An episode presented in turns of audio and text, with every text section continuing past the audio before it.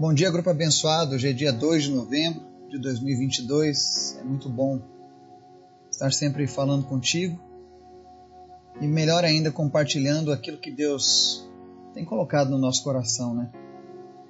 Eu ainda nesse momento estou em viagem. Provavelmente enquanto você está ouvindo essa mensagem, eu devo estar sobrevoando o oceano em direção ao nosso país alguns dias já longe de casa, longe da família, mas não longe de Deus. Se tem algo que eu posso dizer nesses últimos dias é que, é claro, todos os dias Deus tem sido presente na minha vida, mas especialmente nesses dias o Senhor tem suprido todas as minhas necessidades. Ele tem olhado com misericórdia para a minha vida. E não apenas para a minha, mas para esse povo que eu acabei de visitar aqui na Etiópia. Eu agradeço aos que oraram, agradeço aos que estão orando pelo meu retorno em segurança. Agradeço a todos vocês que de alguma maneira fizeram essa missão junto comigo. Seja orando, seja contribuindo, seja compartilhando a palavra de Deus. Todos fazem parte dessa grande colheita. E eu sei que na nossa nação, eu, talvez eu encontre agora um país ainda dividido, porque nós temos o direito de fazer as escolhas, sejam boas ou sejam más. Eu sei que tem muitas pessoas que estão preocupadas com o amanhã, com o futuro. E Deus me dá uma palavra para confortar o teu coração. Então hoje nós vamos falar sobre o primeiro milagre de Jesus. O milagre do, da transformação da água em vinho. Mas antes da gente começar o nosso estudo, eu quero convidar você para estar orando. Orando pela nossa nação, como a gente já estava fazendo. Independente de resultados, Deus continua sendo Deus. Nós dependemos dele, nossa vida está nas mãos dele. É Ele quem nos sustenta, é Ele quem cuida de nós. Amém? Ore pelo povo etíope, um povo oprimido. Ore pelo meu retorno, ore pela minha família que fica. Ore pelos missionários que estão chegando em suas casas nesse exato momento, que estavam aqui comigo. Amém? Vamos orar? Obrigado, Jesus. Tu és maravilhoso. Tu és lindo, tu és tremendo. Como é bom sentir a tua presença, Pai. Como é bom andarmos na tua presença. Como é bom sabermos que a nossa promessa não está em homens, mas está em ti. Aquele que não mente, aquele que não falha, aquele que por amor é capaz de, de entregar a própria vida, aquele que nos ama primeiro. Obrigado, Jesus. Obrigado porque o Senhor sempre ouve o nosso clamor, o Senhor sempre está conosco. O Senhor nos ama. E nós também te amamos, Pai. Se não fosse por isso, nós não estaríamos todos os dias aqui buscando a tua presença. Eu te peço agora, Espírito Santo de Deus, visita cada pessoa que está ouvindo esta mensagem e em nome de Jesus. Eu peço que o Senhor tire agora toda a ansiedade do coração que o Senhor tire agora todo espírito de divisão no meio do teu povo. Que as nossas opiniões políticas não sejam maiores do que as nossas convicções na tua palavra. Independente do que aconteça, nós continuaremos sendo teus filhos e o Senhor continuará sendo o nosso Pai. Nos dá um olhar de graça e de misericórdia, Deus para olharmos aqueles que ainda não possuem essa convicção em Ti, que ainda não te conhecem por completo, que são como nós fomos em um momento de nossas vidas. Nos ensina, Jesus, a verdadeiramente espalhar o Teu amor sobre a vida dessas pessoas, para que juntos nós possamos construir o nosso caminho até o teu trono, Jesus. Caminho que só pode ser construído através do próprio Senhor. Obrigado, Jesus, por todos esses dias que o Senhor tem me guardado, por todos esses dias em que o Senhor tem guardado a minha família. Obrigado em especial pela vida dos meus filhos e da minha esposa. Sem eles eu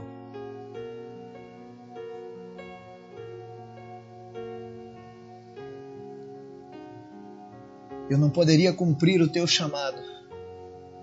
Obrigado pela compreensão, Pai. Obrigado, Jesus. Obrigado pelo meu filho que compreende, Deus, que o meu chamado é o chamado para nossa família e que todos fazem parte desse sacrifício.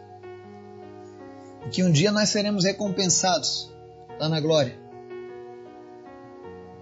por cada dia dos pais perdido, por cada recital perdido, mas especialmente, Pai, por cada alma perdida que foi alcançada pela tua graça. Continua nos dando, Deus, perseverança e convicção daquilo que nós cremos, para que nada venha abalar nossa fé Visita agora, Pai, as pessoas que estão nos ouvindo nesse momento.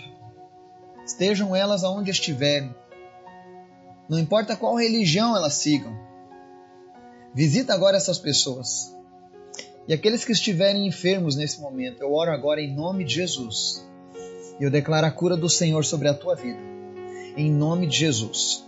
Toda enfermidade que tenha batido sobre a tua vida, eu ordeno que ela saia da tua vida agora em nome de Jesus tumores desapareçam, caroços desapareçam, câncer desapareça em nome de Jesus. Enfermidades na área da circulação sanguínea, respiratória, em nome de Jesus, eu repreendo vocês agora. Declaro cura sobre essa pessoa. Para aqueles que estão sem esperança, Senhor, em nome de Jesus, que essa pessoa se apegue ainda mais a Ti que esses próximos anos sejam os melhores anos, Pai, na vida dos teus filhos, porque nós somos guardados por ti, Jesus. Que nós possamos ver o teu milagre se cumprindo nas nossas vidas. Para que ninguém duvide, Deus, que tu és o Senhor, que está acima de todas as coisas. Nós te amamos, Pai. Nós te desejamos. Mas nós pedimos, fala conosco, Espírito Santo. Fala com o nosso coração nesse momento e nos fortalece na tua presença, em nome de Jesus. Amém. O texto de hoje está lá no livro de João, capítulo 2, versos 1 ao 11, diz assim: No terceiro dia houve um casamento em Caná da Galiléia. A mãe de Jesus estava ali. Jesus e seus discípulos também haviam sido convidados para o casamento. Tendo acabado o vinho, a mãe de Jesus lhe disse: Eles não têm mais vinho. Respondeu Jesus: que temos nós em comum, mulher? A minha hora ainda não chegou. Sua mãe disse aos serviçais: Façam tudo o que ele mandar. Ali perto havia seis potes de pedra, do tipo usado pelos judeus para as purificações cerimoniais. Em cada pote cabiam entre 80 e 120 litros. Disse Jesus aos serviçais: Encham os potes com água. E os encheram até a borda. Então lhes disse: Agora levem um pouco ao encarregado da festa. Eles assim fizeram. E o encarregado da festa provou a água, que fora transformada em vinho. Sem saber de onde este viera, embora o soubessem os serviçais que haviam tirado a água, então chamou o noivo e disse: Todos servem o melhor vinho primeiro, e depois que os convidados já beberam bastante, o vinho inferior é servido. Mas você guardou o melhor até agora. Este sinal milagroso em Caná da Galileia foi o primeiro que Jesus realizou. Revelou assim a sua glória e os seus discípulos creram nele. Amém? Talvez seja um, uma das passagens da Bíblia mais conhecidas pela cristandade. E talvez você já tenha ouvido ela milhares de vezes. E talvez você esteja se perguntando o que isso tem a ver com o que eu preciso em Deus. Afinal, aqui relata que o primeiro milagre de Jesus foi em uma festa. Aqui está relatando que ele transformara água em vinho. O que, que isso pode fazer de diferente nas nossas vidas? Talvez a gente se pergunte, não é mesmo? Mas a palavra que o Senhor tem aqui para nós, ela nos mostra alguns pontos importantes. Primeiro de tudo, haviam muitas pessoas naquela festa. Estavam ali a mãe, Jesus e seus discípulos. Muitas pessoas estavam ali naquele momento. E no momento da festa acabou o vinho. Isso naquela cultura era algo de vergonha, de tristeza. Aconteceu um imprevisto na sua festa de casamento, seria como um prelúdio de um futuro difícil naquele casamento. Isso é algo que apenas a cultura oriental tem profundidade nesses valores. Mas Jesus registra que quando acaba o vinho naquela festa, ele olha a situação que está acontecendo. A mãe dele chega para ele e diz: Acabou o vinho, Jesus. E aí Jesus dá uma resposta que muitos consideram ríspida ou dura, mas ele diz para Maria: Que temos nós em comum, mulher, a minha hora ainda não chegou. E aqui a gente entende um princípio bíblico por favor, não se ofenda. Na hora do desespero, somente uma pessoa pode nos ajudar. Somente um tem o poder de nos abençoar. Somente um tem o poder de nos salvar, de mudar as nossas vidas. Maria era uma mulher abençoadíssima, com toda certeza. Com certeza está lá no paraíso, esperando o dia em que nos reuniremos junto a Ele aos demais apóstolos, aos heróis da fé, Abraão e tantos outros. Mas ela não tinha poder de fazer nada naquele momento. E nem depois. Porque apenas Jesus, apenas Jesus pagou o preço para que nós fôssemos salvos. Mas uma coisa ela entendia, e essa é uma virtude que eu gostaria que todo cristão copiasse de Maria a obediência à palavra. Quando Jesus disse que não havia nada em comum entre eles naquele momento, que a hora não havia chegado, ela não ficou chateada. Ah, esse menino, criei por 30 anos e agora me diz uma coisa dessas? Porque ela entendia que não era um desrespeito, mas ela precisava entender o lugar dela na obra de Deus. E então no verso 5 ela diz para os serviçais: façam tudo o que ele mandar. E o primeiro princípio que a gente aprende aqui é se a alegria tem acabado na sua vida. Se você está vivendo um momento em que o desespero está te abatendo, a primeira coisa que você precisa fazer para que algo mude é faça tudo o que ele mandar. Quem é este ele? Jesus. Obedeça a palavra de Jesus. Nem que você esteja vivendo o momento mais difícil da sua vida faça aquilo que ele mandar. Ouça o que Maria diz ao povo de Deus. Afinal, esse mandamento ecoa até hoje. E aí no verso 6, a palavra diz que haviam ali seis potes de pedra que eram usados por judeus para as purificações cerimoniais. Isso mostra que naquela casa haviam religiosos. Eles tinham uma religião. Mas a, o vinho tinha acabado. A alegria tinha acabado. E Jesus então enche os potes de água, manda encher os potes com água e depois transforma aquilo em vinho. E quando eles mandam alguém experimentar, eles, o, o, o provador oficial, o encarregado da festa, fica surpreso por reservarem o melhor vinho para o final. Ou seja, aquilo que você tem vivido não define o teu futuro em Cristo. Deus está guardando o melhor para esses dias, para esses momentos. Eu creio sim que nós estamos vivendo os últimos dias nessa terra. E que em breve Jesus virá. E que talvez alguns estejam precisando do melhor vinho nesse momento, ou seja, de alegria nas suas vidas. E a única maneira de você receber a verdadeira alegria, aquela alegria que é inabalável, porque existe uma alegria quando eu sei que eu tenho uma promessa feita pelo próprio Deus. Existe uma alegria quando eu sei que a palavra diz que nem a fome, nem a nudez, nem a espada, nem os homens podem me separar do amor de Cristo. Isso me causa alegria. Eu estou aqui na Etiópia é um país pobre, é um país em que pessoas sofrem. Mas uma coisa eu notei aqui, que faz um contraste muito bom com essa palavra que nós lemos aqui. Aqueles que convidaram Jesus para suas casas, para suas vidas, estão vivendo verdadeiros milagres aqui na Etiópia. Não estão sendo oprimidos pela pobreza, nem pela fome, nem pelas perseguições, mas estão vivendo a alegria do Senhor na vida deles, aqui na Etiópia.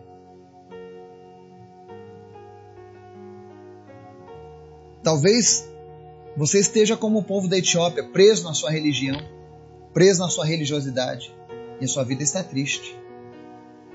Mas eu quero desafiar você que está me ouvindo a fazer algo diferente. Quando tudo parece ter perdido a esperança na sua vida, Convide Jesus. Que ele seja o convidado de honra da sua casa, da sua vida. Porque aonde ele chega, as coisas não permanecem do jeito que estavam. Não importa o motivo, não existe motivo pelo qual Jesus não possa fazer um milagre ou mudar as nossas vidas. Mas primeiro, convide Jesus para a sua vida. Essa é a diferença que as pessoas precisam compreender. Não adianta você ter os potes vazios lá dentro da sua casa que simbolizam a tua religiosidade. Mas o que você precisa de fato é ter Jesus na sua casa. Porque aonde Jesus está, as coisas são diferentes. Eu estava num lugar onde eu estava correndo risco de vida no último dia. Pessoas queriam tirar as nossas vidas. Mas havia um convidado especial naquela festa que nos protegeu. O nome dele é Jesus. Existe um convidado especial que está comigo nesse exato momento enquanto eu gravo essa mensagem. O nome dele é Jesus. Existe uma pessoa que está aguardando para fazer morada na sua vida. O nome dela é Jesus. Então, se você quer viver um milagre na sua vida, se você acha que o que havia de melhor acabou, convide Jesus para a sua vida.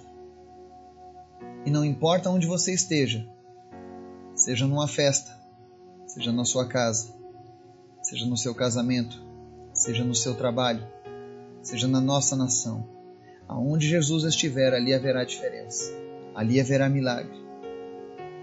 Convide Jesus para a sua vida e esteja preparado para viver o sobrenatural. Para não viver segundo as regras deste mundo, mas segundo as regras do teu Senhor, aquele que te salva, aquele que te cura, aquele que te oferece a esperança. Que o Espírito Santo de Deus esteja agora preparando corações e que pessoas o convidem. Se você nunca fez esse convite, se você está nos ouvindo pela primeira vez, convide Jesus para ser o Senhor e Salvador da tua vida. Não perca o seu tempo convidando as pessoas erradas, confiando nas pessoas erradas, mas confie nele, que é fiel. Confie nele, que já demonstrou o quanto ele te ama e o que ele pode fazer. E eu tenho certeza que Deus vai mudar a sua vida, assim como ele tem mudado a vida deste povo e a minha. Que o Espírito Santo de Deus fale ao teu coração. Em nome de Jesus. Amém.